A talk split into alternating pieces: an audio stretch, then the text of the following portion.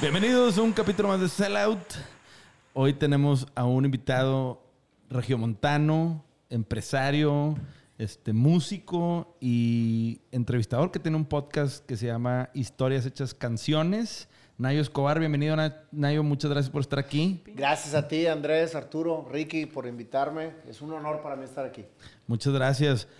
Oye, Nayo, pues obviamente yo, este, que conozco tu contenido desde hace tiempo, como lo comentábamos ahorita antes de empezar, este, ¿qué te llevó de repente a decir, voy a entrevistar raza, güey, y me voy a subir a este tren? Porque aparte que fuiste los primeros, aquí en Monterrey al menos, porque yo, yo sí creo que tú ya tienes, pues un par de años, dos años y medio dos más. Años, dos, años, dos años y medio. Dos años y medio, según lo que vi en, en tu historial obviamente le has ido dando forma y has ido agregando más canales y ya veo que ya estás en muchos más lados que al principio. Este, pero digo, madre, es que un empresario con una carrera exitosa de repente dice, güey, voy a hacer este tema de escuchar historias, transformarlas en canciones y entrevistar raza, güey. O sea, como dices, ay, cabrón, el tiempo es el, es el asset más valioso que tenemos, es como dedicarle a eso. ¿Qué onda? ¿Por cómo acabaste ahí? Cuéntanos. Fíjate que es una historia larga y te voy, a, te voy a contestar la pregunta antes de contarte la historia.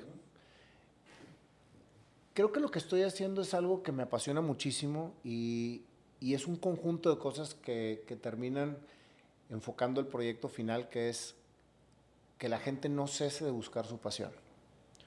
Cuando empezó todo este tema, yo decía, ¿cómo puedo llevarle alguna herramienta a las personas porque cuando me invitan a, mí el tema de las redes sociales, yo no sabía nada de redes sociales, güey.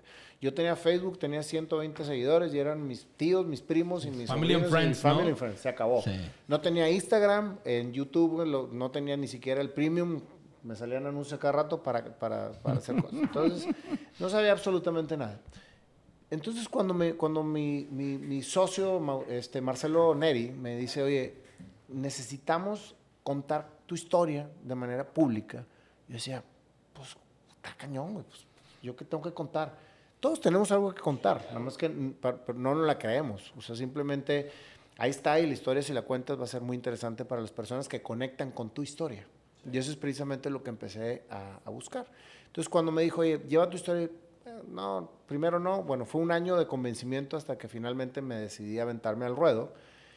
Y como todo, cuando decides aventarte al ruedo, la gente que tienes alrededor, que regularmente es la más cercana, que te dice, no, no lo hagas.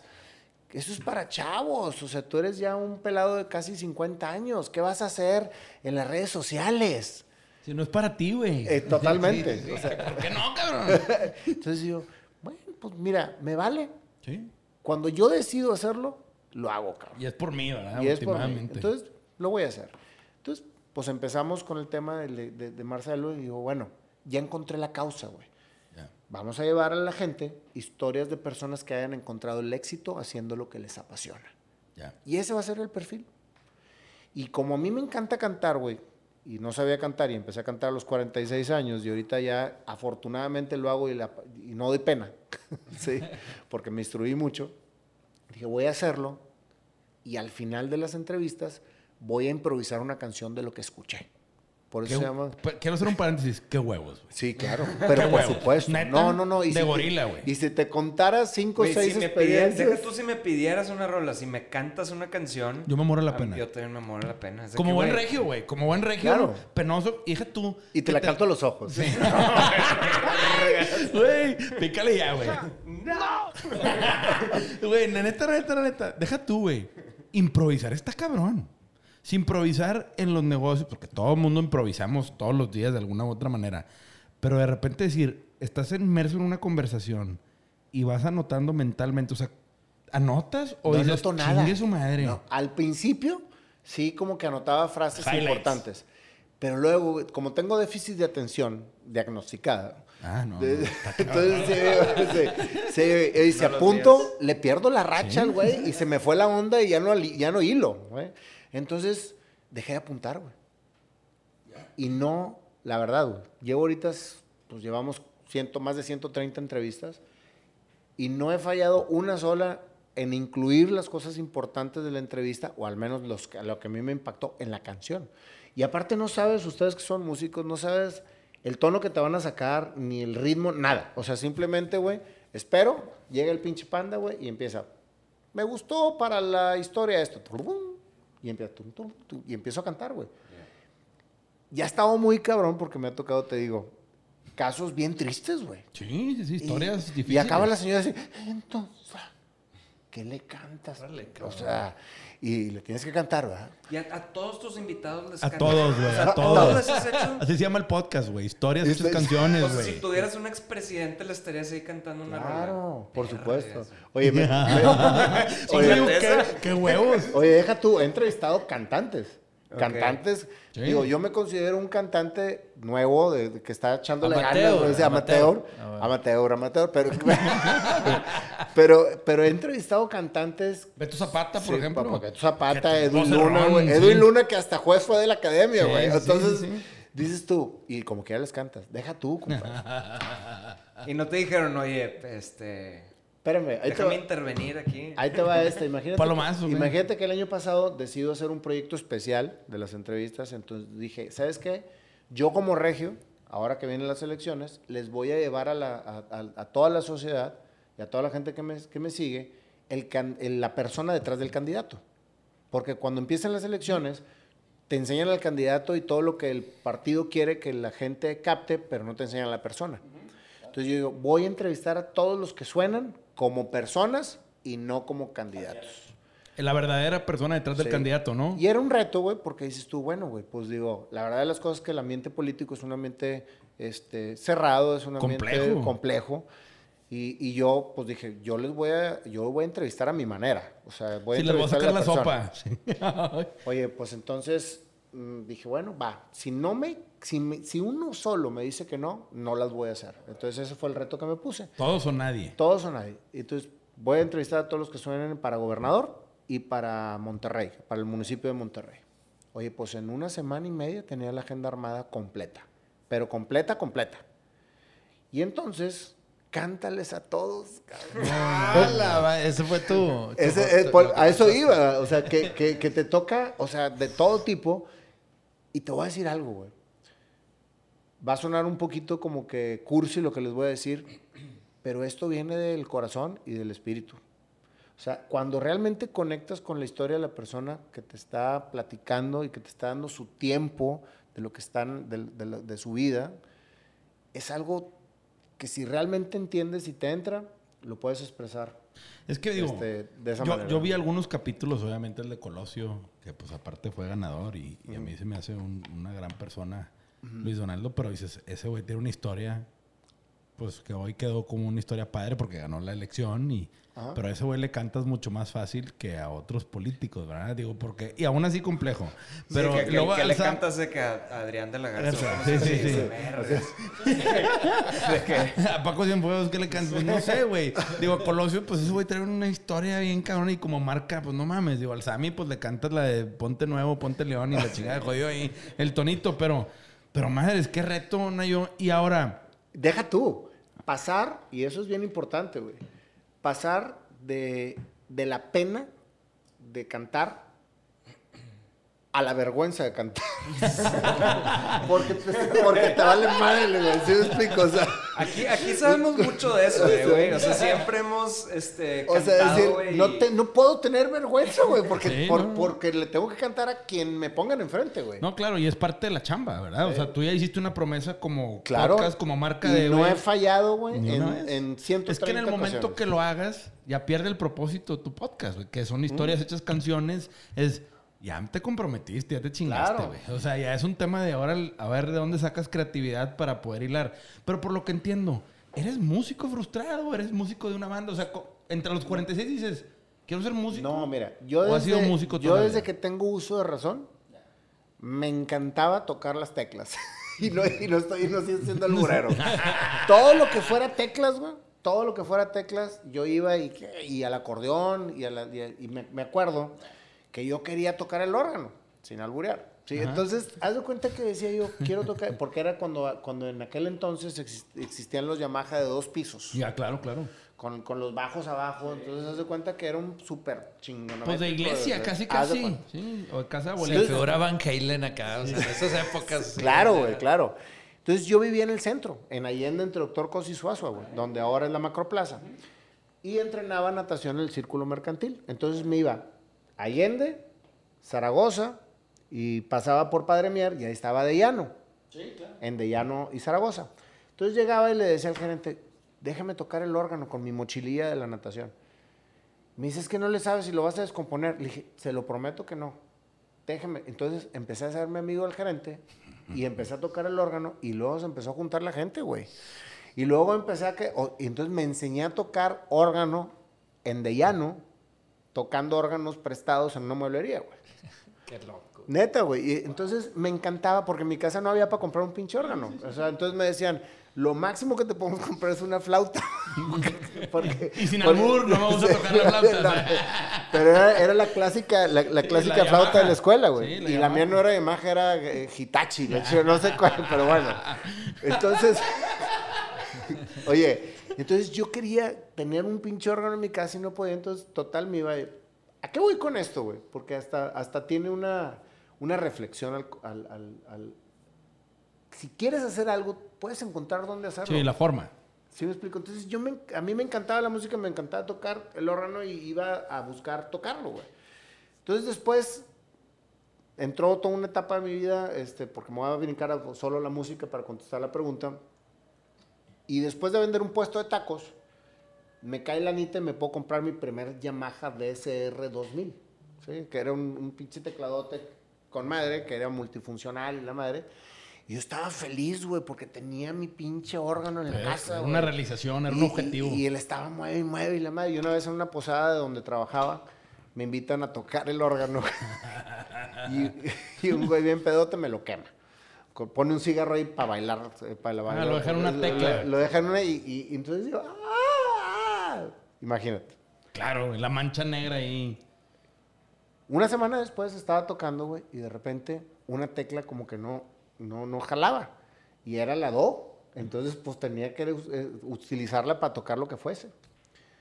Pues total se me ocurre, güey, echarle silillet.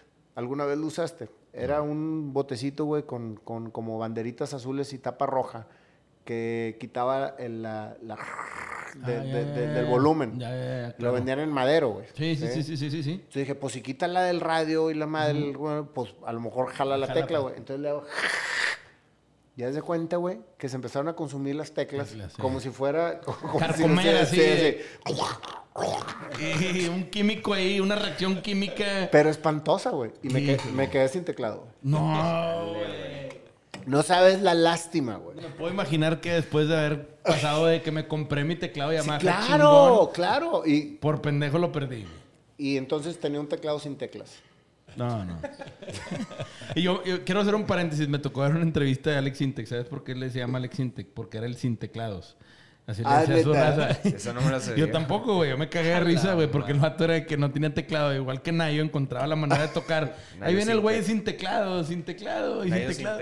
Y Nayo sin tec. Pero, pero te gustaba, o sea, te gustaba tocar eh, ópera o, qué era lo que te rock gustaba escuchar. Sí, sí, no. Pero o sea, escuchar, tocar, que, o sea, rock. A mí, digo, toda la, todo el, hard rock de los 80, güey, para mí fue mi vida completamente. Van Halen, ACDC, Def Leppard, eh, Motley Crue, etc. Entonces yo sacaba mis rolas y todo lo que tú quieras y mandes, entonces era feliz hasta que me quedé con el teclado sin teclas. Okay.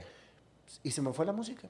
Después de ahí, La dejaste ir. Pasé, pasé, pasé, pasé el tiempo hasta que gracias a Dios pude construir mi casa y dije, yo voy a construir un estudio con todos los instrumentos para que si a mis hijos les gusta tocar, aquí los tengan, güey. Sí, claro, a la mano. Fíjate cómo conectas, güey, las situaciones que te van pasando en la vida y que uno no entiende hasta verlas, hasta que no sales a observarlas.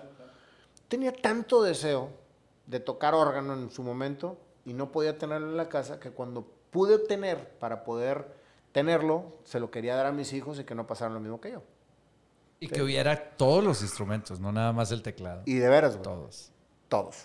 Ah, Entonces hice un estudio mamaloncísimo, sí, con batería, bajo, guitarra, este, teclados, teclados güey, o sea, tres teclados. Ah, mi pedo musical, dije, pues empiezo a tocar yo teclados, empiezo a componer y empiezo a sacar mis cosas. Y me invitaron a una banda de tecladista. Nada más que como traía mucha chamba y para mí realmente era, pues, estoy tecando y no es por tocar la madre. Pues la verdad fui perdiendo el, el, interés de estar yendo a ensayar y todo. Y tú sabes que para una banda los ensayos son primordiales y debe de haber compromiso. Este, sí. A ah, caray. A nadie le gusta ensayar. ¿Qué más me dijiste que dijera?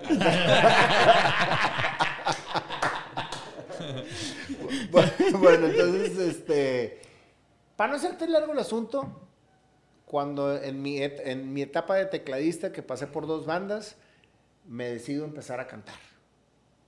Así empezó mi tema ya de conexión con la música, ya de manera más seria. Y empiezo, pues dije, ¿qué fue lo que sucedió? Que yo cuando jugaba, que era, cuando era niño jugaba que yo tenía un micrófono en la mano y que era, este... Una superestrella, un rockstar. rockstar. Y eso me emocionaba bien, cabrón. Eso era lo que yo jugaba a escondidas. Por eso cuando la gente me dice, ¿cómo encuentro mi pasión? Le digo, conéctate a lo que jugabas a escondidas cuando eras niño. Eso es bien importante, güey. Porque eso es precisamente quien vienes a ser y estás preparando todo para hacerlo. Y cuando empieza la juventud, te arrastran, güey, de tal manera que ya no encuentras esa esencia con la que vienes y por eso nos frustramos tanto como seres humanos. Buen punto. Sí. Puede ser una buena manera de verlo que dices, ay, cabrón. Es que muy poca gente, desde mi punto de vista y mi experiencia, logra vivir o dedicarse a su pasión, güey. es un tema, es un tema muy poquita. Y la gente que todavía lo hace todavía muy poca logra tener éxito haciéndolo. O sea, también ahí hay otro corte. Yo creo que es un mito también eso lo de, lo de, la pasión, no por darte la contra por completo, pero es en la manera en que lo vemos. Yo lo veo de una manera distinta. Es como, este, no sé, es como un, ¿cómo, te lo explico? Este... Pero por ejemplo, tú encontraste en la música una pasión y te tocó vivir de ese tema, güey. Pero por suerte, güey. O sea, yo no... Pero es que yo creo que la gente hace su propia suerte, porque a ti te invitaron a la banda, tú entras y si hubieras sido el peor guitarrista o no le hubieras dedicado tiempo, no hubieras aportado valor, a lo mejor te hubiera dicho Ricky, estuvo con madre este verano. No, pero, pues, ya se acabó el Bacardí, güey, o sea. No, pero, o sea, por ejemplo, o sea, yo... No sé, Ricky. A mí me gustaba tocar la guitarra en mi cuarto, en mi, como dices tú, a escondidas. Pero es muy diferente a estar en un escenario, a la relación que tienes con tus bandmates, este, a los ensayos, al párate al jugar a la industria, al sal, sal, en el video y ponte esta máscara porque eres emo. Un personaje. O un personaje o lo que sea. Todo eso a mí me cayó como un cubetazo de agua fría que, que lo seguía haciendo gracias a Ricky porque Ricky siempre estaba con un Bacardí viéndome. siempre, obviamente. Y, neta, o sea, gracias a este güey y digo, a todos los demás en la banda me la pasé cabrón y, y me, me, la partí venciendo esos miedos. Este, pero siento yo que ellos no era mi pasión, pero ellos me aplaudían por hacerlo. Entonces yo nada más como que me dejé llevar. ¿Sabes? O sea, como que siento yo que es más bien como, como que la gente se debería dejar llevar por lo, por lo que eres bueno, no tanto lo que tú quieras, sino por lo que... Yo, quiero ser cantante, sí, pero la gente te aplaude cabrón por esta, esta otra cosa. Es como deberías tal vez de hacer esa, otra cosa, güey. Yo, yo, lo que veo es, a ti te gustaba tocar la guitarra, no te gustaba ser artista. Te gustaba tocar la guitarra. Eso es un punto bien importante. O sea, es un tema. Tú eres, tú eres un gran guitarrista que te encanta tocar la guitarra y en todas las juntas que tenemos estás con la guitarra. Sí. Pero el día que te subiste a un escenario con dos mil personas dijiste, ah, cabrón, esto no es lo mismo. No, es que no vienes a, hacer, a tocar la guitarra. Tocar la guitarra es una de las cosas que vienes a hacer arriba del escenario. Tienes que hacer un show, tienes que conectar con la gente, tienes que... Y ahí donde tu personalidad, que es más introvertida, ¿sí? Empezaste a decir, madres, qué miedo, cabrón. ¿Sí? Ricky, por otro lado, dices, güey, a Ricky se ve que le gusta más estar arriba del escenario, ¿verdad? Sí, tú estás más cómodo. Es que estar arriba del escenario no es para todos. No es para, todos. Sí. Y tú encontraste ese tema, pero te costó vencer un chingo de miedos, güey. Sí. Y, es lo que dicen ellos, pero, tu pasión sí era tocar la guitarra. Pero yo, sí, sí era tocar la guitarra. Y yo lo veo así, por ejemplo. Este, Nayo tal vez él quiera cantar y se imagina en un, en un escenario de tal manera pero tu hit ha sido los, el, el, el merging ese de los podcasts con, con, cantar al final. Y tal vez eso es lo que la gente te pide, ¿sabes? Y eso es, pero, o sea, yo no quisiera verte, por ejemplo, triste por que no se te vaya a armar o que no se te arme de que Nayo en la Arena Monterrey, Ah, no. 21 de junio. Y, y siento que mucha gente, mucha gente se, se, se vuelve loca por no Por no lograr o sea, eso. por no. No. por no pegarle al mero centro en el target, ¿sabes? O sea, ese, ese pedo. Es que mira, Me explico bien mal, perdón, hablo bien mal, pero. no, no, no, no, no, definitivamente no, lo, ha- no, no haces mal las cosas. Creo que cuando le encuentras la causa a lo que estás haciendo, y eso es precisamente a donde iba, es cuando verdaderamente las cosas empiezan a tener sentido. Yo iba creciendo con el tema de la música, porque te digo que este, cuando empecé a cantar, y eso se los dejo a todos, pedí la opinión a alguien que verdaderamente lo hiciera bien. Y eso, y eso es algo que se los dejo a todos. Cuando quieras hacer algo diferente, no le preguntes a tus amigos o a la familia o a los que tengas alrededor, porque la respuesta natural va a ser que no lo hagas porque no quier- quieren evitarte hacer un ridículo. Y lo hacen porque te quieren, no lo hacen por... No te por quieren ver sufrir. No te quieren ver sufrir, exactamente. Mejor pregúntale a alguien que realmente lo haga bien. Entonces, yo le fui a preguntar a la, a la maestra de mis hijas, que mis hijas cantan hermoso las dos, y es una mujer muy, muy este, straight, y, y- y le dije, si no tengo futuro, por favor, dímelo, y no me hagas perder el tiempo. Me dice, no te preocupes, no lo voy a perder yo tampoco. Entonces, si, si tienes futuro, va. Entonces, cuando me hace la prueba, me dice, pues sí cantas muy, muy, muy mal, porque no tienes educada la voz, pero tienes oído. Y eso es precisamente lo que vine terminando de afinar durante toda mi vida. Que el, oído me hacía sacar las canciones, este, jugar y, y- y terminar, güey, componiendo algo que yo quisiera. Me dice, el hecho de que, de que tengas precisamente ese, ese, eh, ese don de tener oído te va a ayudar a poder afinar y entender y educar tu voz. Pero necesitas muchísimo estudio. Entonces, yo siempre he tenido como que muy claro, bueno, no siempre, terminé teniendo muy claro que si quieres lograr algo, tienes que tener claro cómo lograrlo y las actividades que tengas que hacer para lograrlo las tienes que ejecutar al 100%, Claro, la disciplina. de- que es la, es la congruencia con lo que quieres hacer. Entonces dijo, va. Pues me obsesioné como loco, güey. Empecé a tomar clases y cantaba muy mal. Y antes de saber cantar hice mi banda. Entonces dije yo, pues, y ahora voy a no ser el tecladista, ahora soy el de la banda. y, con, y con mis amigos del golf, güey, Pexa era el bajista, güey, Ok. precisamente de, de- de la banda. Le pusimos Hall Out. Sí. Y entonces, buen nombre, sí, y éramos puros golfistas, güey. Entonces, pues empezamos a tocar y nos invitan a la posada de, la, del, de los del golf, güey. Imagínate, en misiones. Entonces iba a tocar ante todos mis amigos sabiendo que no sabía cantar y con la banda que cada quien sacó su instrumento oxidado, güey, de, de cuando eran niños, güey, y nadie sabíamos tocar bien y tocábamos seis rolas.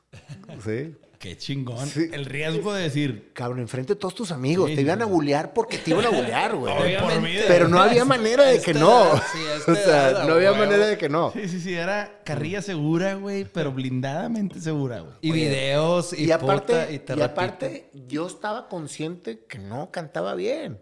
Me estaba acelerando, pero pues, pero ya quería tener mi banda. Y había que tomar riesgos. Oye, güey, se hizo un desmadre en la fiesta tan chingón. Todos bailando la de la reina del lugar, güey. Después la de este de- de Soda Stereo. O sea, haz de cuenta que, que armamos un set list bien facilito, pero que la gente pudiera cantar, güey. Pues todo el mundo feliz. Y de repente nos empiezan a invitar a otros lados, güey. La- Ah, o sea, la raza se la tomó bien en serio y te empezaron Todo a lo contrario a lo que ustedes estaban Claro. esperando. De que Entonces yo, me, yo sentía que me veía la chingada, pero pues la gente con el des... Ah, pero porque cada canción, güey, yo me aventaba mi speech. Ok. Entonces yo les decía, a ver, güey, ¿se acuerdan de cuando escuchábamos estas rolas, güey, en los ochentas, güey? Y que existía la escena y de la escena te pasabas al escándalo, güey, y del escándalo te pasabas a los hot dogs y la madre. Y entonces empiezas a conectar con la gente y a, y a- y a revivir recuerdos que te hacen conectar con el público, güey. Y me sentía tan a toda madre, güey. Eso es lo que es ser un buen frontman, ¿eh? Pa- pa- o sea, la neta. Conectar con la gente, Sí, hacerlos conectar, conectar. Sí, Claro. Es eso. Entonces no cantaba bien, Pero pero, conectaba. Pero. Y Que es half the job, ¿verdad? Es la mitad de la entonces, chamba. güey, Más. empecé a, empecé a entender, güey, que me subía al escenario apanicado, pero terminaba extasiado, güey. Y que ninguna cosa de la que había hecho en mi vida como empresario me daba a sentir, me daba e, ese sentimiento. Esa cantidad de dopamina que te hacía explotar, güey, de Así, ese rush. Y ahora que ya lo entiendo, te puedo decir que sí es una realidad el que cuando conectas con tu pasión de cuando eras niño, es lo que realmente tienes ahorita, nada más que tienes que sacarlo. ¿Sí me explico? O sea, entonces conecté exactamente con la misma emoción que sentía cuando era niño y cuando estaba jugando a ser el, el, frontman. Es que es jugar, o sea, cuando tú ves, por ejemplo, lo que, lo que diferencia a un atleta del top 10 en la vida, a, los ves jugar, o sea, ellos están jugando, ellos están, o sea, la gente, la gente te paga por verte jugar, güey. O sea, la gente te paga por verte tocar, por divertirte, güey. Esos son las, las, los trabajos más difíciles del, del mundo, güey. Pues estás a la expectativa de una figura que para alguien puede significar una cosa y para alguien puede significar otra. O sea, aquí lo que Nayo pensaba que estaba llegando a lograr para alguien más era otra cosa. Era que este güey me, transportó a una etapa en mi vida bien chingona, llena de sentimientos, de historias, de música. Es, güey, quiero que mis amigos estén vivos en ese tema, güey. Quiero invitarlo a tocar acá, güey. Y eso es al final del día, dices, güey, cantar entra a segundo plano, güey. ¿Sí? Conectar entre primer plano. Claro. Y eso es lo que acabaste vendiendo, güey. Y eso es exactamente lo que hago. Ok. O sea, lo que hago con mis entrevistas, lo que hago con mis cápsulas, lo que hago con mi música, lo que hago con mi escritura, es expresar sí, sí, sí, sí, y tratar de conectar para que alguien capte que hay algo que se puede realmente utilizar para seguir en la búsqueda de su pasión. Que eso es, ese es, ese es mi, mi, concepto. Entonces, para terminar el tema de la música, que, que, ha sido como quien dice, mi, mi, mi plataforma firme, güey, en este caminar, empiezo a encontrar un sentido a la música y a la banda.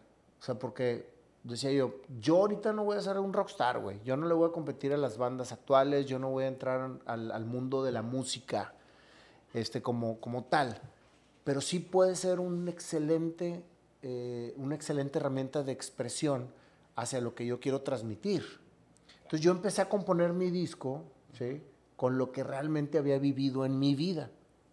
Entonces, cada canción es una parte de lo que... Capítulo, un capítulo, No, y de hecho, estoy escribiendo mi libro y cada uno de los capítulos va acompañado de una, canción. Pues es que así es como conectar tu marca. Y también es como para satisfacer una parte de ti que siempre ha estado ahí. O sea, como que era una lucecita que siempre querías estar. Claro y que quería brillar y... Sí, brillar y sí, siempre estuvo como que nada más ahí. yo te digo porque yo escribí un libro y se lo escribí a mis hijos. Qué padre. Que no, no lo han leído. Lo escribí en 2017, se los voy a dar cuando cumplan 15 años. Qué padre, güey. Sí, y para mí fue un, como dice Ricky, fue llenar un hueco en mí de quiero contarle todo esto a mis hijos. Escribí un libro sobre mis vivencias de mi niñez hasta el punto donde estoy hoy. Y dije, quiero que mis hijos cuando tengan 15 años puedan leer a su papá. Y yo veo como mi papá, mi abuelo es una tradición que va en mi familia, yo veo como mi papá sigue leyendo el libro de consejos de mi abuelo para tomar decisiones en su vida. Claro. Y mi abuelo murió en el 2000. Y dices tú, órale. Sí está bueno ese libro, ¿eh? Llegué a la mitad, digo, no, no es tan grande, pero sí está bueno y está bien escrito. Sí, lo leí todo y, y, sí, te di mis comentarios. Sí, claro, claro. Está claro. súper cool. Sí, y, la verdad de las cosas es que, digo, contrate una editora, ¿verdad? Digo, uno no es... No, claro. yo soy buen escritor. Oye, yo soy escritor de, cortos. Sí, sí. O sea, una editorial de una página, dos páginas, te la escribo sin yo también pero es un arte. Es un arte, güey. Totalmente. No desviarte y no perder el hilo y saber llevar de punto a punto al lector. Yo ahorita tengo todo un equipo de trabajo precisamente escribiendo el libro porque yo lo narro, lo, lo, trato de darle forma, lo escribo y después combinamos ideas porque gramáticamente no, sé, no, no, no lo sé acomodar. Sí, exactamente. El tema es la gramática que te hace que la historia se narre y, tenga sentido y que puedas conectar con la gente como tú lo haces con tus rolas, de decir, bueno, no quiero que nadie se pierda en este tema. Exacto. Ahora, Estás, vas a acompañar, pero ¿cómo le vas a hacer? ¿Vas a poner un código en cada capítulo al final? Porque sí, un QR. Un QR que pícale aquí y escucha la rola. Exacto. acabas el capítulo, le aplastas al QR y te lo lleva a, Spotify. hay un, hay una gran manera, Spotify. Es una gran manera de hacerlo porque ahorita me voy dando cuenta que eh, los chavitos como que quieren todo masticado en la boca, que no está mal, o sea, es la época. es la época este, quieren saber de qué se tratan las letras, quieren saber... Claro. Digo, es, antes no existía el que te explicara el, el artista, sus, eh, era parte del arte, ¿no? Como se juntaban todos y hacían clubs de que de qué trata la letra y tal. Es que fíjate... Pero está chido lo que haces, o sea, está, está muy, muy ad hoc a la época donde estás explicando de, Pues es conectar, ¿no? También. Totalmente. Es, es exactamente lo mismo, o sea ahí yo estoy entrando en un mundo en donde la música es parte de la conexión y es parte de lo que yo quiero expresar. Ahora, el tema de poner la canción no quiere decir que va 100% hacia la narración del libro. Es lo que dentro de lo... Cuando yo compuse la canción me estaba acordando de esa etapa de mi vida. Y ahora, no pretendo hacer una autobiografía, bibliografía, o sea, perdóname, autobiografía. O sea, lo que pretendo hacer es contar mi vida y dejar las experiencias que me dejó cada parte del capítulo de mi vida acompañadas de una canción. Entonces imagínate que yo te platico que empecé a trabajar a los cinco años despachando gasolina en el centro y que eso me empezó a, transformar en una persona que quería ser autosuficiente. Entonces el empezar a temprana edad te hace autosuficiente. Y, entonces vas sacando quotes de la... te puse un ejemplo, o sea, sí, sí, sí, para que, para que la gente capte. Tú acabas de decir algo bien importante. Todo lo quieren masticado. Si yo cada uno de los capítulos lo resumo en 10 quotes, ¿sí? o 5 quotes, con un QR metido en una canción, en que cuando estés leyendo los quotes, estés escuchando la canción y conectando, entonces vas a escuchar mi música y te va a recordar esos quotes. Claro, claro, claro, claro. Y entonces ya es hacer música desde un propósito. De con propósito, completamente. O sea, yo no estoy haciendo una música para llenar una, arena Monterrey, yo estoy haciendo música para llenar un corazón. Es que es el mejor tipo de, la verdad, es el mejor tipo de música cuando lo haces para ti. O no, sea, para ti, para, llenar tu corazón. Y si, llenas, a alguien más. corazón, este, ¡Qué chingón! o sea, exacto, güey. Pero es como debe ser. Que la razón sea satisfacer una necesidad tuya. Porque también te voy a decir una cosa. En esto de la música, te inflan un. Y ustedes deben saber más que yo y Nayo, que ustedes han el, ego te lo van inflando, te lo van inflando, te lo van inflando, te lo van inflando. Y ahora que a ti te toca también pues, tener muchos seguidores y tener toda esta estructura y esta comunidad que te rodea, que dices, madres, mucha gente pierde foco de por qué hace las cosas. Cuando dices, güey, empiezas haciendo todo, acabas trabajando para los demás, para cumplir expectativas, porque te obliga, todo te arrastra. Cuando dices, güey, si logras mantenerte firme en el juego de que es para mí, y poner límites y no perderte en el camino, yo creo que ahí Es donde, ahí es donde estás controlando el ego. Sí. Porque yo te soy bien sincero.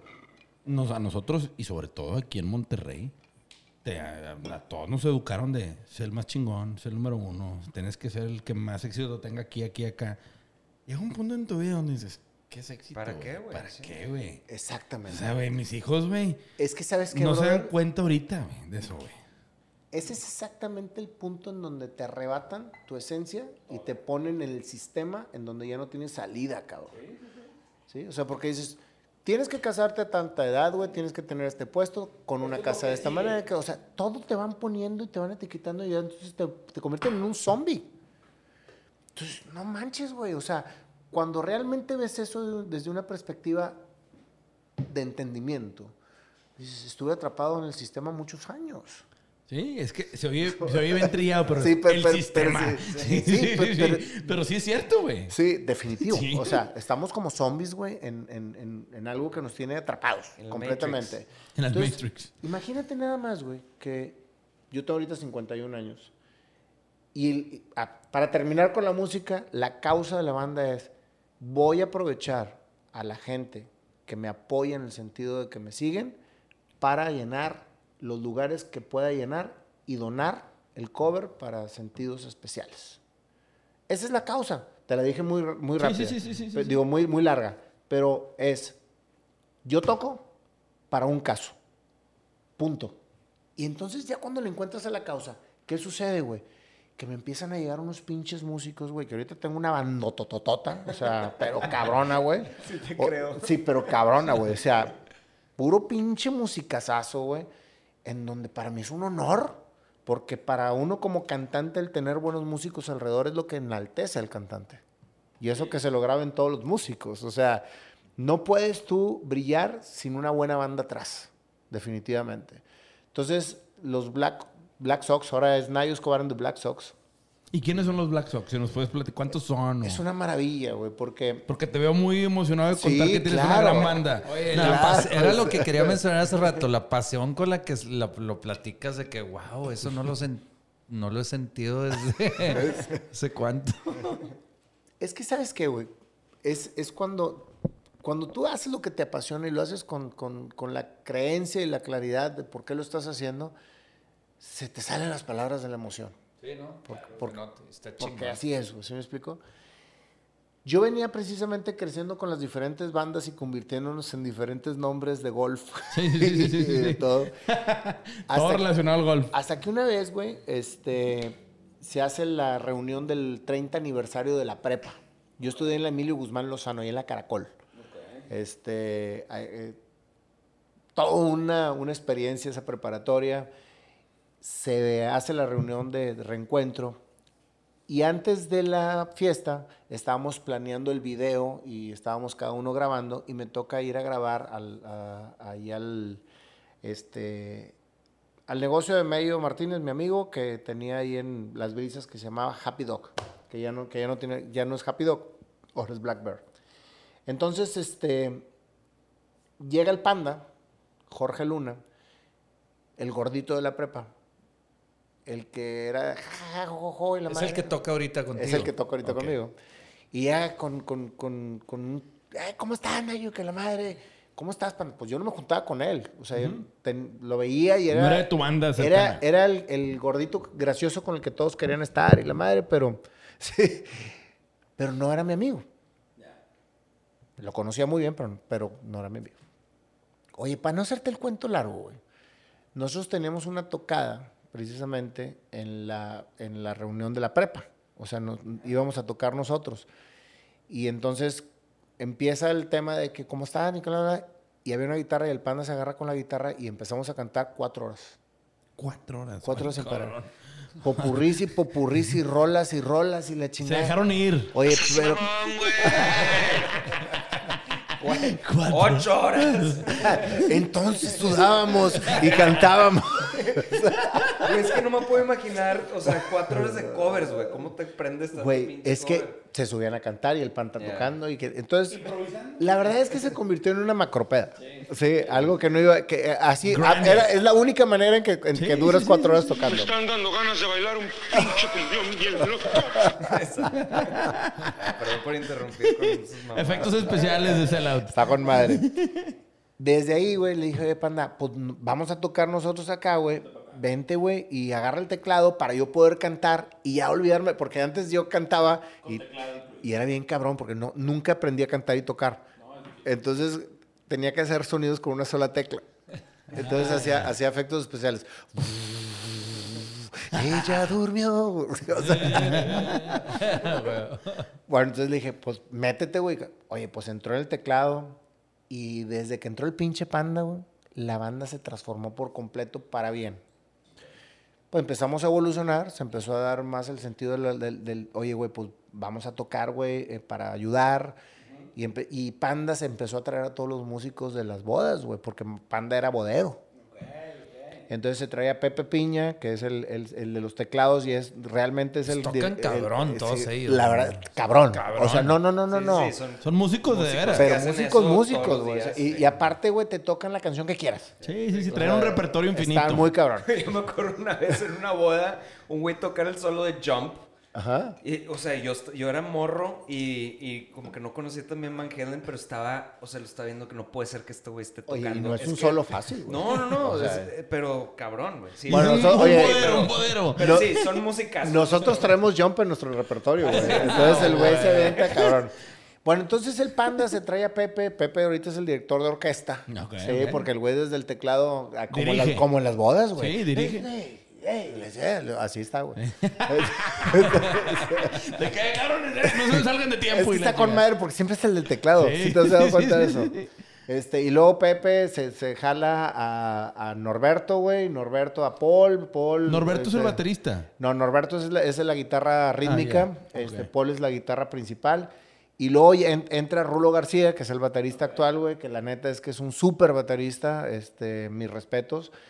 Y se arma una banda con madre, y luego entran metales, este, entra Rubén Treviño en el saxofón, entra Fabián, este, y, eh, entonces empieza a armar una, una, banda muy completa y empezamos a tocar rolas de Chicago, rolas de Idol March, este, pura rola, güey, pero que me transportaba bien, cabrón, No, no mames, qué delicia, güey. Sí, no, no, no, olvídate, güey. Entonces, empezamos a hacer un show bien completo, güey. O sea, un show, güey, que tenía, bueno, tiene, pero pues estábamos fuera de contexto, pero tenía el bloque clásico. O sea, que empezábamos con rolas muy antiguitas, pero chingonas, güey. Este, que empezaban a, transformar el, evento, güey, eh, eh, en una en un recorrido por la historia.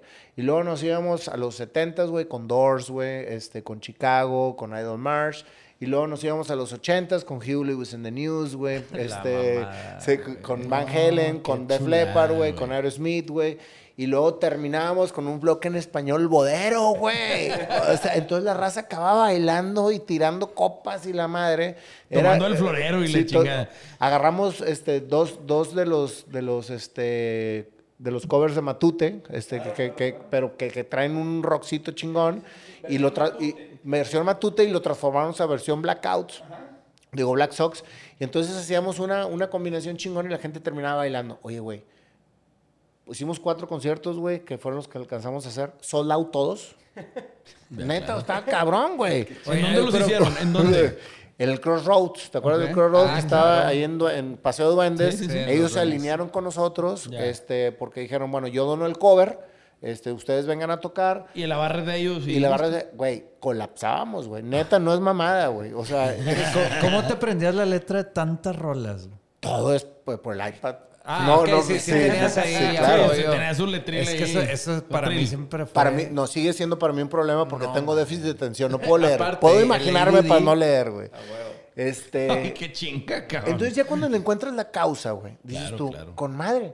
Ahí termina la evolución del grupo y ahorita ya sigue el siguiente nivel que empezamos a componer este, ya las canciones. Yo escribo y ellos me terminan de hacer toda la armonía y todo. Pero todos, los mismos integrantes. Los mismos. Sí, ahorita la verdad es que se volvió un grupo bien solidario, bien chingón. Este, de hecho, tocamos ahora el martes 4 de octubre, tocamos en la fundación este, a, beneficio. ¿En dónde? Eh, ahí en, al lado de la herradura. Este, es un lugar que está muy chingón, güey. Este, la fundación se llama. La fundación, ahí en la carretera nacional. Este, la carretera nacional. Ok. Sí. Eh, no, sé si es fundición o fundación, pero bueno. este, Oye, pero oye, el stage está con madre, este, y aparte, como es restaurante, no pasa nada con la tocada y todo está a sana distancia, etcétera. Y vamos, a, y vamos a tocar con otras tres bandas. Yo creo que pronto voy a, sacar ahí la promoción este, para que la vean. Entonces ya le encontré una causa, güey. Entonces ya, ya, ya teniendo una causa, entonces dices tú, soy músico, altruista, o sea, y me encanta componer para poder transmitir a la gente. ¿sí? Entonces, ahorita ya estamos precisamente formulando una conferencia que termine con, con, un concierto musical. Entonces, yo no me vendo como banda musical, me vendo como conferencista musical. Ya, que tu libro tiene que ver con la música, tu conferencia conecta con la música. Todo este proyecto se llama Soñar, Creer y Crear. Ok. Y, por ejemplo, ¿la conferencia la dan todos o la das tú? No, la doy yo. Y al final la banda cae y toca contigo. Sí, claro. O sea, eso es, una post-party. O, el cantante o el, singer sigue siendo el que transmite todo el tema, ¿no? Como en cualquier banda, ¿no? Ahora... Pero una, una pregunta, perdón, no sé, no sé hacia dónde ibas a... dale, Artur, dale, Pero Yo, yo te quería preguntar, este, o sea, ¿cómo llegaste hacer todo esto. Creo que pueden encontrar en otros podcasts toda tu historia completa de, de cómo fuiste un empresario este, exitoso, vendiste una empresa, empezaste otra, etcétera. Pero cómo terminas de repente con esta carrera, o sea, lo que estás haciendo ahorita. De como podcaster y músico. Como, sí, entrevistando a gente, este, dando consejos, eh, o sea, todo esto, ¿cómo, ¿Cómo se dio? O, qué? Pues como, o sea, todo lo que te estoy platicando ahorita es la historia por la que pasé para hacer todo lo que estoy haciendo. Pero contestando tu pregunta de manera muy, muy directa es, todos tenemos, absolutamente todos tenemos la bendición de soñar. Y siempre estás soñando. Sueñas despierto o dormido, pero siempre estás soñando. Cuando ese sueño lo crees, lo platicas. Oye, voy a correr un maratón. Oye, voy a estudiar esta carrera. Oye, voy a hacer. Entonces lo empiezas a hacer público porque ya te la creíste. Lo compartes. Sí, y lo compartes con emoción. Es que voy, voy, voy a comprar este carro, este, voy a comprar esta casa, o voy, voy a estudiar esta carrera. Lo creíste. Cuando no lo creas, lo que sucede es una frustración. Y es en donde muchos nos quedamos. Nos quedamos en el soñar o en el creer, pero no creamos. ¿Sí? Totalmente. Y entonces- en ideas, en la Sí. superficie. Pero si tú le pones la palabra crear o el concepto crear y empiezas a crear después de creerlo, entonces realmente estás construyendo tu destino. Pues como un decreto, ¿no? Es decir, Exacto. es como un decreto. Soñar, creer, crear. Ahí cierras el círculo, güey, en donde vas a verdaderamente encontrar la plenitud. Pero si te quedas en medio, entonces te frustras porque la gente te va a decir, ¿y si corriste el maratón? No. ¿Y si compraste el carro? ¿Y si hiciste esto? Entonces te quedaste truncado. Es que Ah, cuando soñar, creer, miedo, crear, ¿no? O sea, porque el miedo hay que estar Pero, ahí. pero, pero tienes que quitarlo, güey, porque, Obviamente. porque tiene que ser una rueda constante, ¿no? Pero es que no creo que lo quites. Cre- Creo que Lo tienes que cruzar. O, tiene, o, o va acompañándote así como, Va- como o- sí, arribita. ahí va, pero, ahí va. Pero, pero tienes que estar perfectamente enfocado Es y que- contestando es a que- tu pregunta. Ajá. Yo lo que soñé lo, cre- lo, lo creí y lo creé. Ok. Pero, pero ¿por qué nunca hablas, por ejemplo, del miedo? O sea, el del... Ah, no, pero espérame, espérame, espérame, espérame.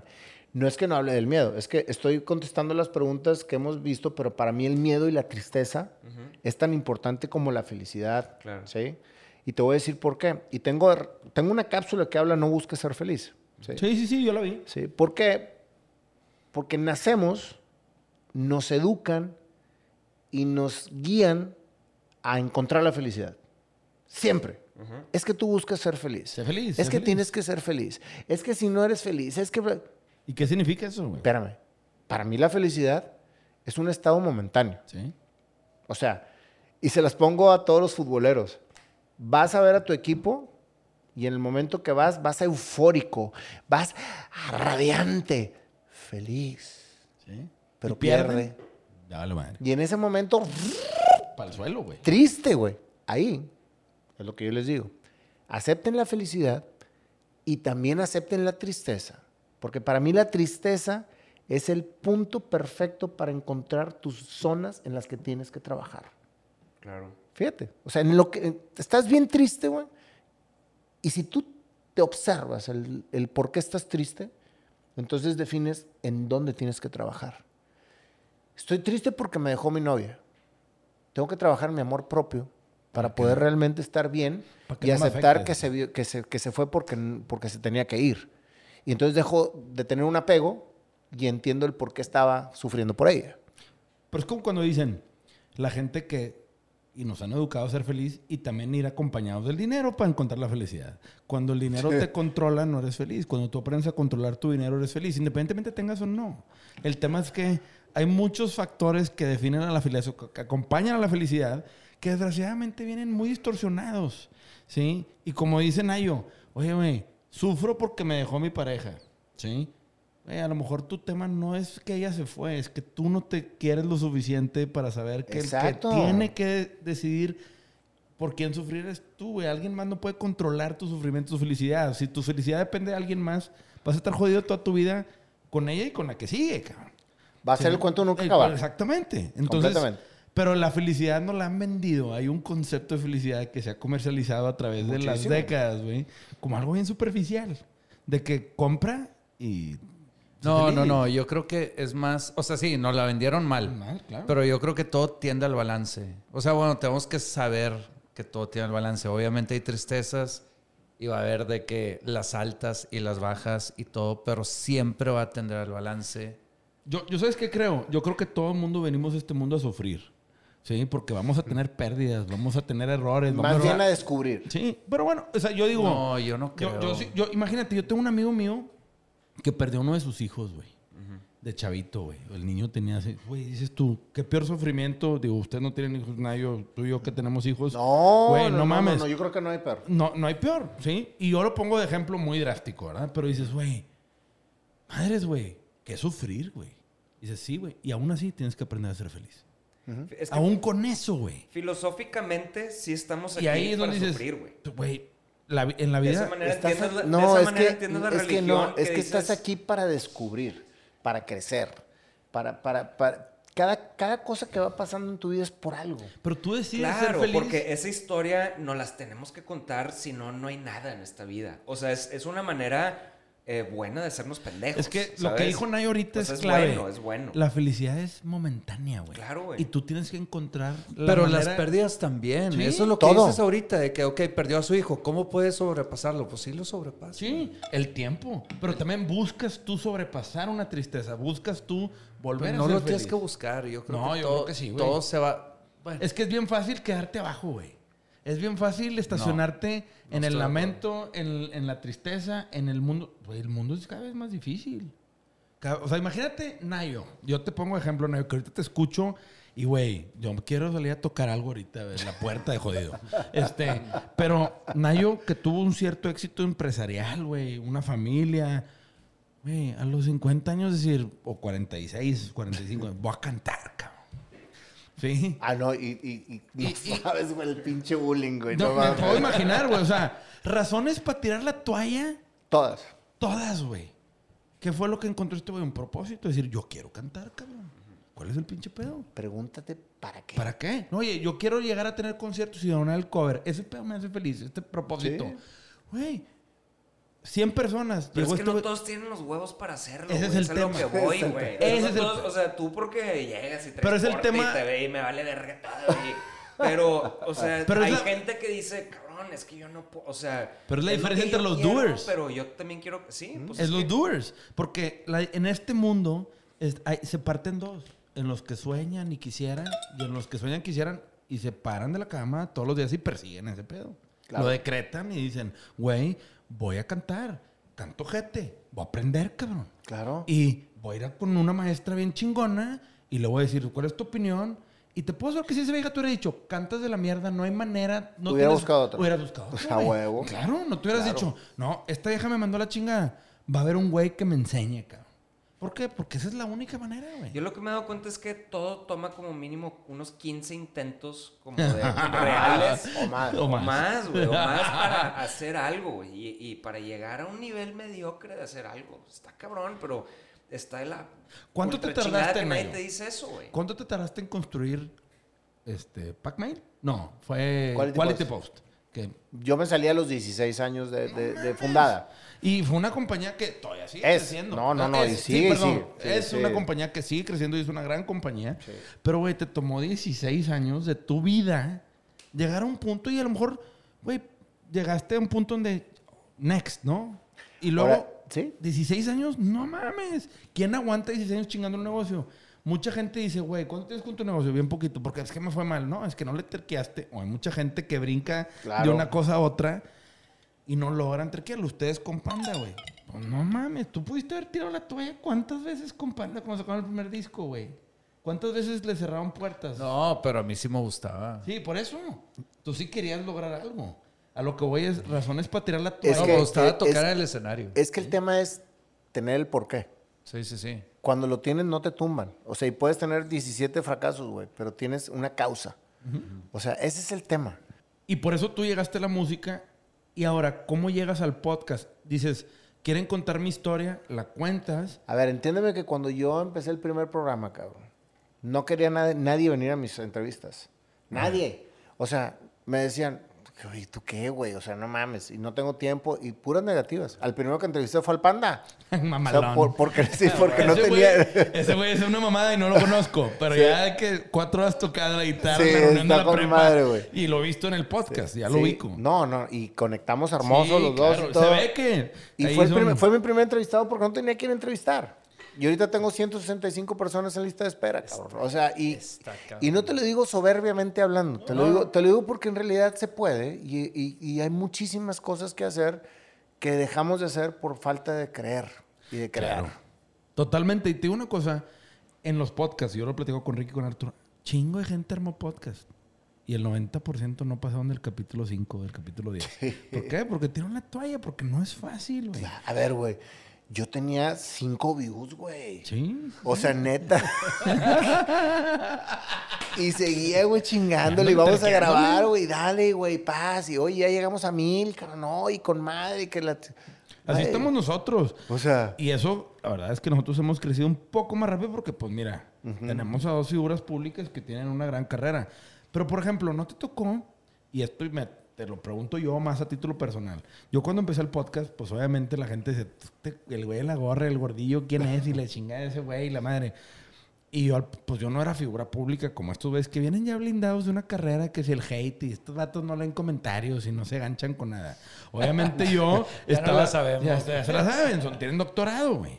Yo obviamente viendo comentario por comentario así de que... ¿y por qué me tira hate? Sí, ¿Y ¿Qué le puedo que- decir? Sí, y obviamente yo estaba todo encabronado y con la vida, ¿verdad? De que estos cabrones, ¿qué, güey? Ni siquiera me conocen.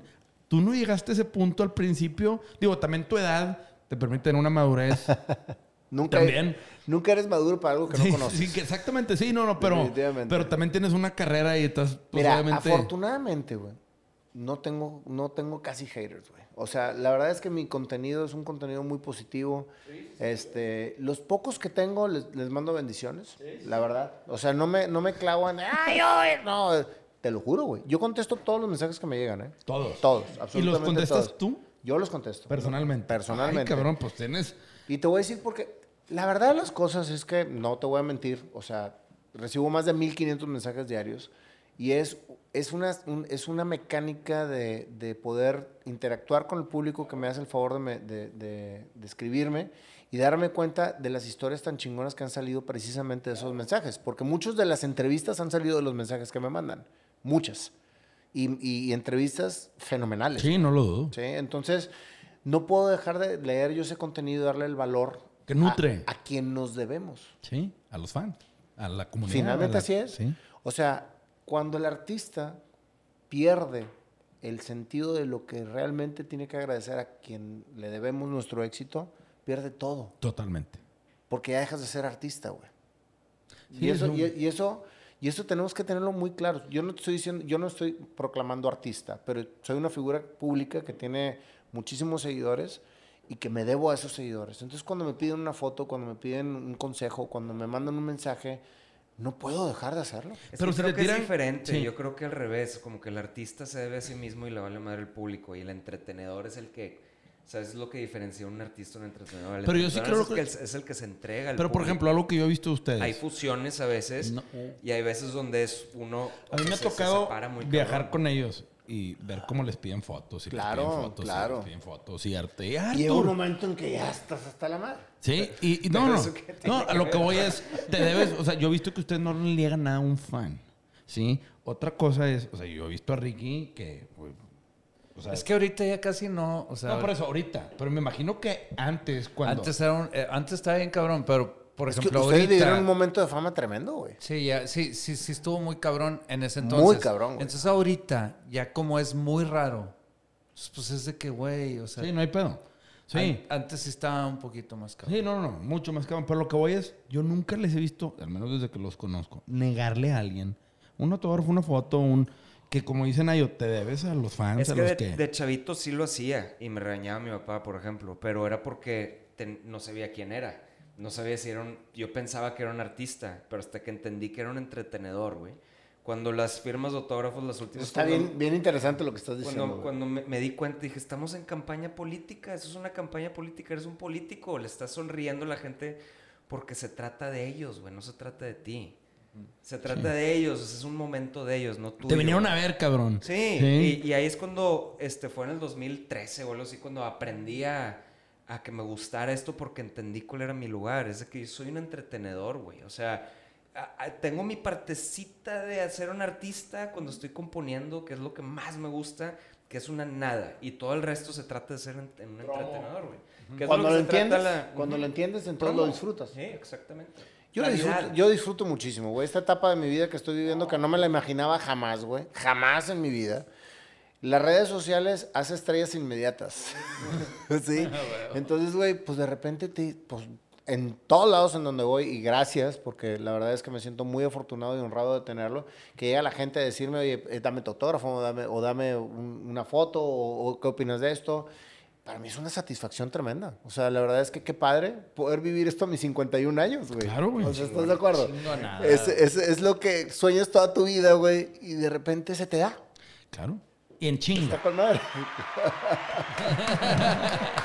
Oye, Nayo, ahora, cuando dices, oye, güey, 165 personas en lista de espera, güey, para tu podcast, ¿sacas un capítulo semanal? Sí, ¿no? Sí, ya vamos a empezar a, a sacar dos. Dos, por lo- porque la verdad es que es demasiada la demanda que Sí. tenemos. Ahora, cuando llega alguien a, te- a decirte, ok, llega Andrés Farías y te manda un mensaje, Nayo, yo tengo una historia que contar, pues obviamente tienes que filtrar, güey. O sea, no les puedes dar audiencia a todos, güey. No acabas, güey. No, O definitivamente. sea, tienes 2.4 millones de seguidores en Facebook. sí, tienes 300, casi 400 mil en Instagram. O sea, digo, por lo que yo he visto, tu podcast figura. ¿eh? Y tienes 100 mil suscriptores a YouTube. O sea, tienes una, una comunidad importante. Pues dices, güey, por los mismos mensajes voy sacando historias. Mira, Madres, güey. Todas las escribo. O sea, to- más Sí, bien, no, no, to- sí. to- todas las voy. Las, Las voy- y- y atiendes. las atiendo. Es algo que difícilmente voy a alegar. No, me queda sincero, claro. ¿no? Y no, y no porque sea arcaico, sino porque verdaderamente ahí salen grandes historias.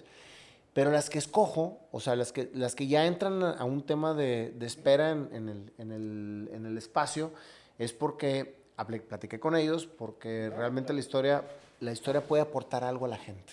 O sea, eso es, eso es lo más importante. ¿Qué va a aportar? Oye, tengo, la verdad de las cosas es que me llegan muchísimos casos de mujeres violentadas. Sí, sí, Pero, sí. sí, pero no sí, te puedes lo dudo. imaginar qué grado.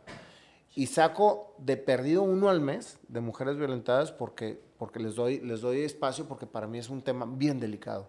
O sea, bien, bien delicado. No, no, no, no. Este, entonces, Ultra delicado. ultra delicado. Y yo soy pro mujer. Entonces, todo lo que yo pueda Pues tienes dos hacer- hijas. Tengo dos hijas. Últimamente Eh, claro. es cabrón, güey. Cabrón. Tienes que ser pro mujer, güey. Entonces, ese tipo de cosas les doy más prioridad porque creo que pueden aportar mucho Sí, sí, a los temas que están sucediendo ahorita. Hoy. en la actualidad. Entonces, trato de ser, de, de- de- de manejar las, las entrevistas conforme lo que va sucediendo en la vida que yo puedo realmente aportar algo a la sociedad. Ahora, ¿nunca has pensado en crear un segundo programa enfocado en... Si tú tienes una gran masa de mujeres que tienen una historia que contar en un terrible perfil de México, que México hoy Sí. sufre de, una- de un Sí, tema de mucho violencia, machismo. es mucho machismo y es una violencia contra la mujer que desgraciadamente no podemos tapar el sol con un dedo, ¿no? crear un segundo programa enfocado, porque, güey, algo que in- en nuestro capítulo pasado invitamos a un a un- a una persona que trabaja en Amazon en Estados Unidos, que andaba acá, y que una de las cosas que nos platicaba es, no sé si viste Pan y Circo de Diego Luna, la serie, Sí. es el, es el contenido de Amazon más visto en el mundo. Y es Diego invitando a gente a hablar de temas actuales complejos. Y el, el capítulo más visto es el tema de la violencia contra la mujer, ¿no? Y ahorita tú tocas un Pero tema... está chingón. Yo, yo te investigué hoy. No, sab- no, no, No sabía sabía ni qué quién, pedo. no sabía quién eras. Y, y, y digo, sorry si, si soy, if I'm being blunt here, dije, qué huevo este güey. Así de, de que otro cabrón ahí, de que diciendo que... Pero me clavé y que te dije, oye, está chido. Está- o sea, este güey trae buena onda porque eres muy claro con lo que dices, eres buen Sí. entrevistador. Buen entrevistador, Sí, de a madre. Este, me aventé un, po- por un podcast que te entrevistan a ti para saber quién eras tú. Este, que tocaste temas bien densos que se me, me hicieron que no vamos a sacar aquí.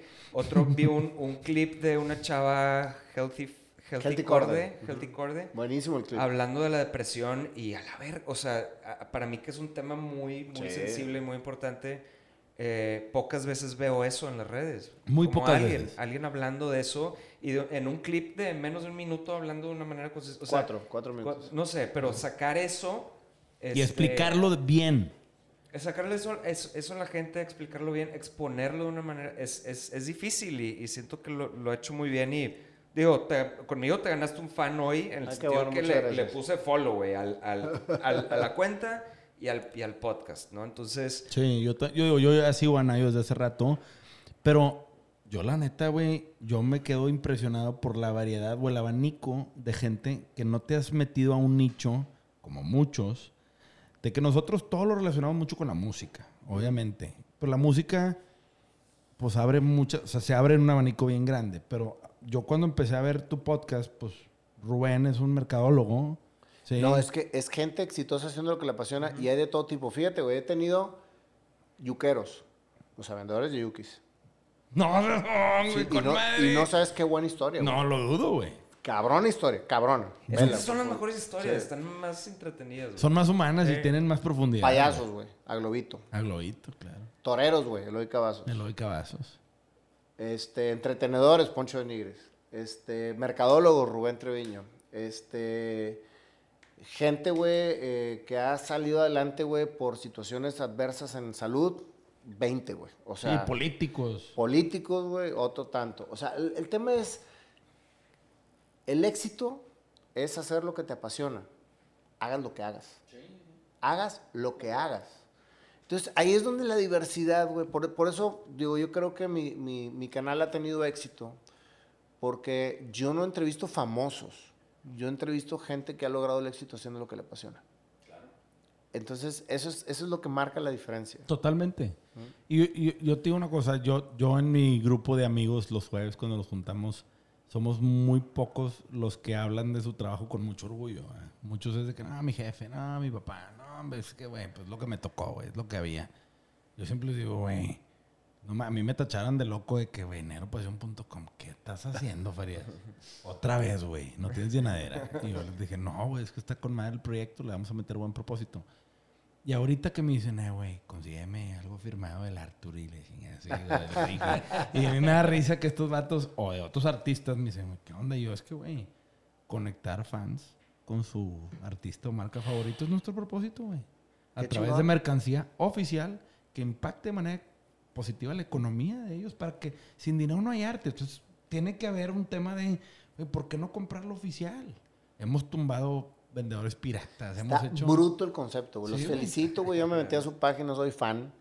Me encantó todo lo que hacen. eh, y pronto, pronto Nayo Escobar en The Black Sox, quiero que se sume, por favor. Claro, güey. Por claro. favor, güey. sí, por Encantados favor. de sumarlos y la verdad estaría chido. Este, y, y creo que parte del tema es cómo crear marcas que conecten con sus fans. Tú hoy en día ya tienes una comunidad bien fregona. Y como dices tú, a base de contar historias de todo tipo de gente. O sea, no, no es... Yo lo que he visto es que hay capítulos con un chorro de views y no necesariamente es Poncho y Nigris. Ah, claro. ¿Sí me entiendes? O sea, que Poncho Claro. pues tiene una Por super ejemplo, ¿cuál, comunidad. cuál ¿verdad? crees que escuché hoy? Cu- Des que escogí de 100 podcasts de Simón de Cohen. Nayo. ¿Quién? Simón Cohen, No, no que sé, es amigo mío. pero- qué buen. no, No, no, ¿viste? ¿Oíste la entrevista? Claro, güey. Buenísimo, güey. Me la chuté Y- toda. Y, salió el día de su cumpleaños. Sí, sí, sí. Eh, definitivo. Y, y- y ese güey, yo lo conocí en YPO. Qué tipazo. Obviamente su libro. Sí, güey. Caso de Harvard. Caso de Harvard. caso de Harvard. Sí. Ese güey es una pistola. Mañana me Este, lo aviento. sí. No, escuché el de las alitas. Sí. Ah, O sea, a ver, gracias. Buenísimo. pues, que quiero ver qué pedo. O sea, ¿quién, ¿cómo chingados terminas? O sea, ese restaurante que veo siempre, que veo. ¿Quién lo empezó? Que es, a mí se me hace increíble eso, güey. Que, que exista. ¿Sabes? Que de repente dices, güey, ¿qué será la historia de. Deja, deja tú Del yuquero, del güey. yuquero? Del yuqueros que estuvo, oye, güey, lo balacearon. ¿Sabes que la gente, No, o sea, tú vas a, al- al- a los yukis que se llama La Abejita, está engarzazada, güey, donde está la ladrillera. Ajá. La gente, güey, hace filas, Filas larguísimas. para comprarle yukis a él, güey. Y más que el yuki, es el platicar El con platicar él. con él. La experiencia. Él estuvo muerto, güey. Muerto, o sea, porque le dieron cinco balazos, güey, un pedo así, güey, y el cabrón se quedó tirado en el piso muerto. O sea, Sí, perdió. Y el cabrón era maratonista, güey, súper chingón para correr y todo, y regresa a la vida sin poder correr. Y con limitaciones físicas. Chale. Y siguió dando positivismo a la gente, cabrón. Sí, esos O sea, son Locura, historias, güey. Sí, cabronas, No güey. mames. cabrón. Contra eso. Y te digo algo. Y el güey su vida era correr. Sí. Ya no puede correr, güey. Imagínate, cabrón. Y vende yukis. Y vende yukis y es... Don Yuki. No manches, güey. Don La abejita es la abejita. Sí, Don Yuki. Es son chingadas. Pero que, o sea, qué privilegio poder sentarte one on one con gente así a preguntarles. Estamos llenos, güey, llenos, llenos, llenos de héroes silenciosos, güey. ¿sí? Sí, sí, Por sí. eso, güey, por eso a mí me encanta recibir yo de manera personal los mensajes, porque ahí salen esas tipo de historias que no te imaginas que, que, que las tienes alrededor, güey. Y la gente se anima a contarlas, güey. Es que se sienten seguros, se sienten en Claro. un espacio libre. Y eso está poca madre, güey. Claro. O sea, por ejemplo, güey, este, he entrevistado gente que es gay y que cuando sale del closet vive Claro. y lo cuenta. Sí. Y eso conecta con gente, güey, que ahorita está en un pinche tema bien cabrón y que lo apoya para poder sacar. Y mujeres violentadas, como lo que me pasó con Ari Beristan, que fue la el primer caso que tuve de una mujer violentada fue Ani. 15 años violentada por su pareja, güey. Y fue y contó la historia tal cual y cruda como es. Y, y así, güey. Y llegaba y hacía y la chingada. Cántale una canción. No, mames. Ah, te mamas. No, sí, güey. O sea, Qué chinga, güey. o sea, está cabrón, güey. Sí, no, Oye, igual- ¿nunca has hecho un playlist en Spotify de las No, pero lo voy a hacer, lo voy a hacer, con madre. Lo voy a hacer. No, y cuántas mujeres se, se entendieron con la historia. Compadre. Esta- esta- No, no güey, la cápsula de Ani llegó a más de 65 millones de views, güey. increíble. Colapsó co- por completo la fundación de Mariposas AC. Y me tocó estar, güey, antes de que, se, de que iniciara la pandemia, en el evento anual. Y no sabes la satisfacción que fue para mí, güey. Ver tantas personas que por medio de mi cápsula salieron de la violencia familiar. No mames. Es No, que no, ese o pedo sea, es, eso- puedo eso- morir eh, mañana, güey. es ya, win, o sea, ya es un win Sí, de tu güey. vida. o sea, ya Totalmente. es-. You gave back. Sí, you Ya. gave back for good, güey. O sea, Eso es el, esa es la causa de todo este tema, güey. O sea, ese es, ese- ese es lo que me encanta de lo que estamos haciendo, cabrón. Qué chingón, güey. Porque felicidades. sí, güey. No, no, hay niveles, güey. La neta es que Hay niveles. hay niveles, sí, güey. Estamos, nos falta un chingo, chavos. Así que, este, pero bueno, güey, nadie nos saca ahí 10 añitos a todos, entonces tenemos que echarle chingadazos. Oye, se me hace que más, compadre. No, no, que no, güey, más. estamos rozando los... Tú ya tienes 41. A mí 10, a mí Ah, sí, 10, a mí exacto. 12, güey. O sea, a mí 12 y Arthur igual, ¿verdad? Entonces, digo, 10 añitos ahí, porque empezaste a los 46, todavía tenemos handicap ahí para romper madres, Arthur. Este, pero, Nayo, ahora, ¿monetizas tu canal? Sí. Ahorita, ahorita vives de, o qué tanto tiempo le dedicas, porque también eres un gran empresario, papá, güey. Pero espérame tantito. Músico. Déjame, déjame. Esa, esa parte que vamos a tocar ahorita es una parte bien importante. Porque el vendido, eso es parte del podcast, ¿verdad? Porque hoy Ahí en te va. día... Ahí te va. Yo empiezo el 2020 Sí. en Caballo de Molienda. Empresarialmente hablando, fuerte, estable, con muchas licencias, güey, este, haciendo... rompiendo madres. Rompiendo madres. ¿verdad? Y con, gracias a Dios, sin problema alguno de nada. Empieza la pandemia. Se viene después una situación con el gobierno que fue la NOM, que nos hizo reetiquetar todo el producto que tenemos en el mercado. Y llegó un momento en que finalmente se cayó el caballo. Sí. Pero se cayó, se cayó por completo. Y tuve que decidir el volver a empezar por completo, salvando la estructura empresarial que habíamos hecho mi socio y yo y cumpliendo con las responsabilidades que nos tocaba cumplir. Y dejé de vivir de mi empresa. Y después de muchos años volví a vivir al día. Fíjate lo que te digo. Ay, güey. Entonces, cuando tú empiezas a vivir al día, sales de la zona de confort donde estabas. Todos los días. Es un reset, ¿no? Cabrón. Sales de la zona de confort y empiezas a ser más creativo. Te obligas. Empiezas a abrir los ojos y dices, pues yo vengo haciendo un chingo de gente a mi alrededor y no monetizo nada. Y ya no tengo dinero para poder sacarle a mi empresa para poder vivir. Y es cuando empiezo a monetizar. O sea, cuando realmente me doy cuenta que puedo llevar a cabo mi pasión, ser congruente con lo que digo, llevar cosas positivas y generar ingreso. Y no me da pena decirlo. No, claro que no. Ahorita vivo precisamente de mi marca personal. De Nayo Squad. Y gracias a Dios, mi empresa está saliendo adelante con, con su tema y con todo lo que traemos. Con la crisis que vive todo Pero el mundo, ¿no? ese día a día lo descubrí a mis 51 años después de muchos años de no vivir el día a día. Claro, güey. Está muy cabrón. No mames, ves que, güey. Digo, bien dicen que Güey, esta yo, pan- o sea, yo, Sí, yo hice un sí. standing ovation en, Sí, mi, sí. en mi cabeza estaba un batillo así nomás de que... No mames. Vamos a hacer un GIF de ese pedo. En el podcast, sí, editaremos ese pedo. Pero, güey, la neta. Y, y, es, y esto hablas tu negocio de licencias y de productos. claro, que porque estamos en una época muy entra- complicada. sí, entra la NOM y sí, cierto, güey. Hacen retiquetar. No, no, no, deja tú, no nomás etiquetar. No, no, no. en marzo sí, me sacaron todo el producto del sí, mercado. Todo. Porque ya no podía haber imagen de Sí. licencia dentro del Sí, producto dentro alimenticio. El osito bimbo. Todos que- salieron. que luego salía el, el papel de baño con el osito bimbo, la servilleta. Sí, no me sí, acuerdo claro. Empezaron a ver, buscar maneras. Todo Sí, ahí es donde los marqueteros, pero en el Inter, todo el empaque que hay, Vaya. todo el producto, todo el inventario, que son miles y Tronamos millones. muchas empresas. Claro. Muchas. Ahora es a reconstruir, como dices tú, llegamos al 2020, y yo también aquí en la agencia, en Caballo de Hacienda, y güey, todos nos pusimos a brincar en un pie, y hubo muchos que perdieron la batalla, y otros aquí seguimos, y ahí vamos, y la madre. ¿Qué hice yo? Al igual que tú, es mi proyecto pandémico, negropasión.com. Fue mi proyecto literal, pandémico. Nos asociamos a finales del 19 y empezamos en el ¿Y 20. qué hubiera pasado si te hubieras quedado como víctima? Como muchos. Como muchos. Ah. No, no, no, yo, yo me hubiera dado un balazo ahí en el piso. O sea, con lo conchita. No, tratando de hacer con la música un live y de dónde voy a ganar dinero con la música. Y, no, hombre, no, no, no. No, estaría llorando todos los días victimizado. Pero Es, fíjate, no, ahorita, chingada, ahorita volvemos a tocar el tema. El punto Las medular. crisis, las tristezas, las situaciones que te llevan al borde de poder redescubrir lo que eres, acéptalas también sí. como buscar la felicidad.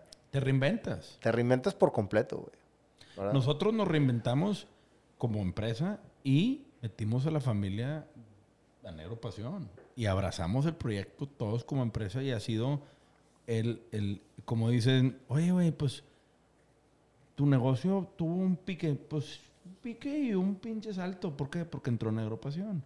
Es encontrar maneras de agarrar una cosa y hacer cambio. Lo que tú hiciste es algo bien chingón porque este canal ahora tú lo empezaste a monetizar. Ahora, ¿tienes patrocinadores?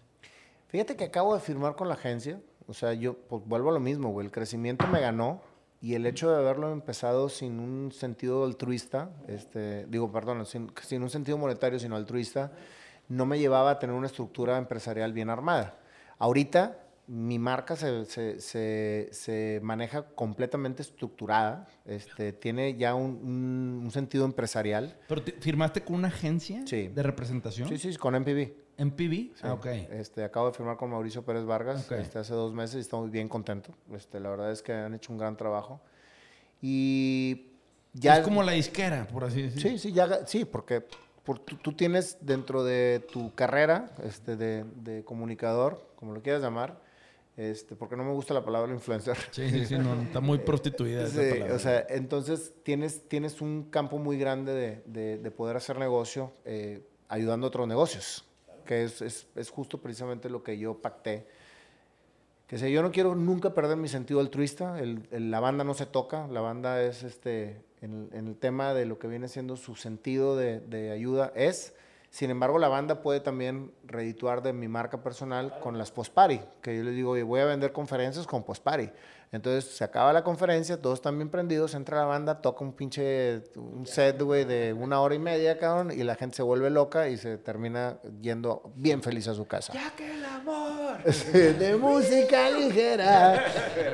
O sea, entonces, realmente, güey, todo se puede embonar si tienes una claridad. Que eso es No, precisamente y ahora lo tu libro y, y futuramente tu merch de la banda. Va a venir con ustedes. Claro, ¿eh? claro. Pero por supuesto. ¿eh? Claro, y de cierta manera es como ir creando ese universo alrededor de Nayo Escobar. Soñar, creer y crear es mi eslogan, güey. Entonces vamos a hacer mucho merch de soñar, creer y crear. Con Qué el chingón. Pues, pues la verdad es que, qué historia. Yo la verdad es que ya te escuchaba en tus podcasts y era un contenido porque también me ha tocado tener a conocidos y a gente querida como Simón, que para mí fue una, ha sido una de las mejores entrevistas porque conecto con él a Claro, título personal. claro, sí. Pero tu contenido para mí ya era un contenido que dices, ah, este güey está toda madre, cómo le da un giro. Y para mí eres un gran entrevistador, lo haces muy bien. Muchas gracias. Este, y creo que te has chutado casos muy particulares, desde políticos, que es un tema complejo, Claro. hasta los casos de violencia a, a la mujer y cosas complejas, difíciles, tristes, que les da un giro padre. Y la verdad es que, güey, eres el primer capítulo del podcast en donde salgo de aquí, güey, queriendo brincar al balcón pensando que va a volar, güey. Ay, qué padre. De que, güey, sí. voy a tirar caratazos ahorita al vacío, güey. Y voy a noquear a alguien, güey. ¿Sabes qué? Yo sentí como un pinche Arturo regresa a ser más, o sea, trata de ser más auténtico, ¿no? O sea, como que lucha más por la verdad. O sea, como No, no todo mames, esto que yo- hablas de, o sea, el- el ser un poquito Por lo que traes adentro, Sí, ¿no? güey, o sí. sea, más por lo que traes adentro que No, por lo que música, tienes los- que sí, hacer. exacto, no por lo que tengas que Güey, hacer. qué chingón, la neta.